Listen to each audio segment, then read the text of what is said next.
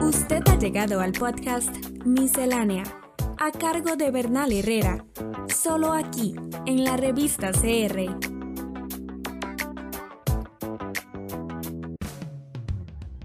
Luego de 20 años luchando en Afganistán, las tropas estadounidenses abandonaron su principal base militar en ese país mucho antes de la fecha establecida. Lo hicieron en medio de la noche y sin avisar a las autoridades afganas. Las muy difundidas escenas de pánico en Afganistán, especialmente en Kabul y su aeropuerto, que el mundo está presenciando a raíz de la caótica retirada de la coalición liderada por Estados Unidos tras 20 años de ocupación militar, darán mucho que hablar por largo tiempo. Desgraciadamente, no son sino la punta del iceberg, una parte del cual hunde sus raíces en el pasado y otra recién empieza a cristalizar. Algunas facetas de esta retirada son muy mencionadas en los medios, como la analogía con la igualmente caótica retirada de Vietnam en 1975 o sus posibles consecuencias en la política interna estadounidense o las que a nivel geopolítico pueda tener este nuevo fracaso de la política exterior y militar estadounidense y occidental.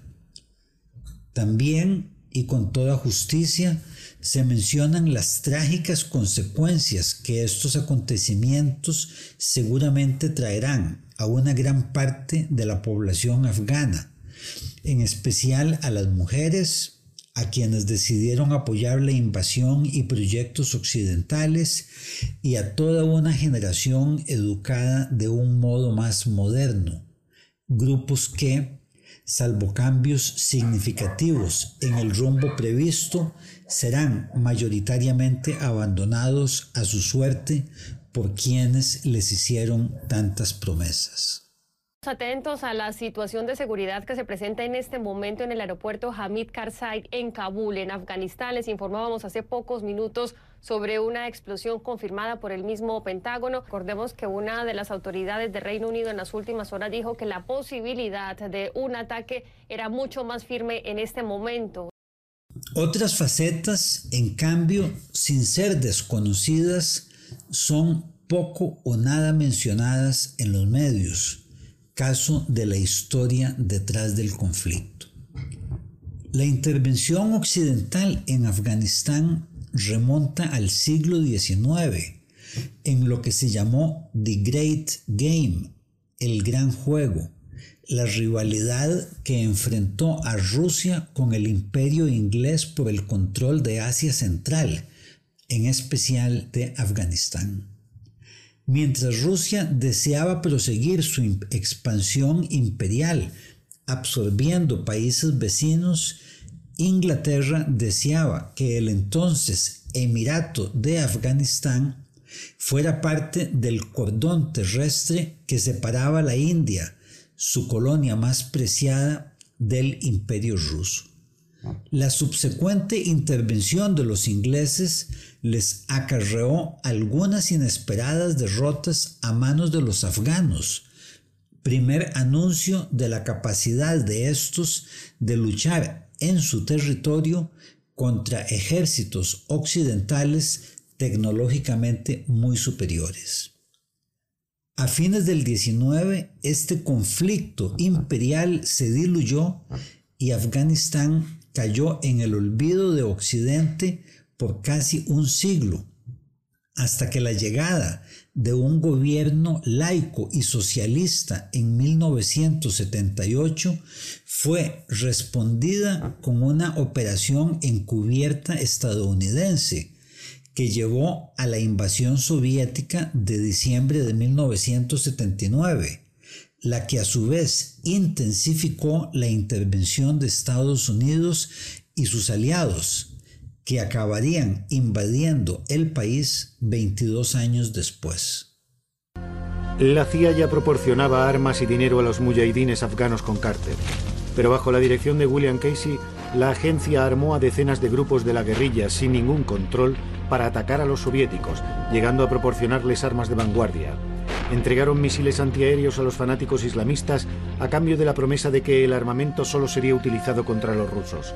Diez años después de la marcha de los soviéticos, ese armamento seguía utilizándose.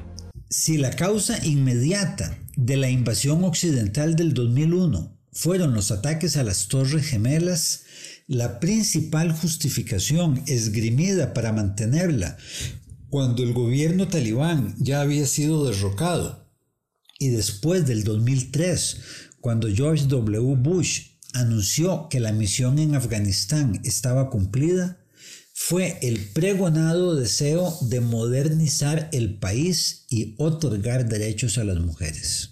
Thanks to our military and our allies and the brave fighters of Afghanistan, the Taliban regime is coming to an end.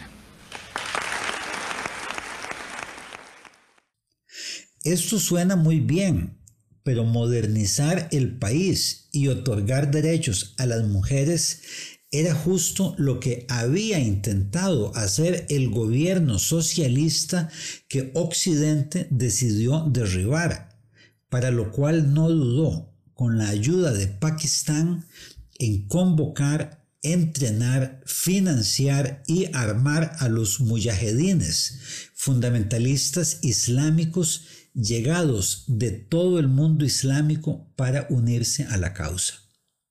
Uno de ellos se haría muy famoso, Osama Bin Laden.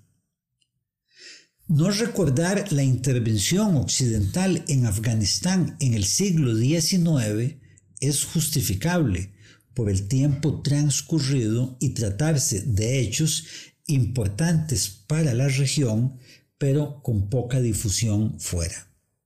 Mucho menos justificable es olvidar la hipocresía de quienes, en el marco de la Guerra Fría, apoyaron, financiaron, entrenaron y armaron a los fundamentalistas islámicos con tal de derrocar un régimen que buscaba modernizar el país, para un par de décadas después mantener invadido ese mismo país, afirmando que su meta era luchar contra el fundamentalismo islámico y modernizarlo.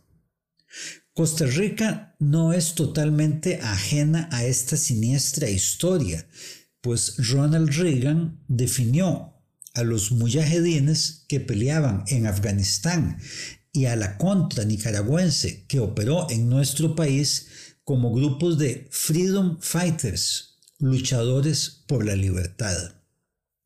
Dice el refrán que quien siembra vientos cosecha tempestades, pero como sucede a menudo, en ambos casos, Nicaragua y Afganistán, las principales víctimas de las tempestades no fueron ni serán quienes sembraron los vientos, sino la población civil de los territorios donde estos fueron sembrados.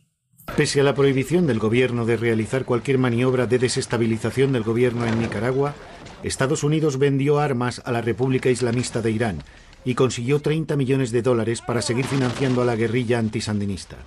Se supone que todas las acciones clandestinas de la CIA tienen la autorización oficial del presidente de los Estados Unidos. Sin embargo, Reagan afirmó no estar al corriente. Estamos en las plataformas de Spotify, Apple Podcast, Google y Anchor como la revista. La revista.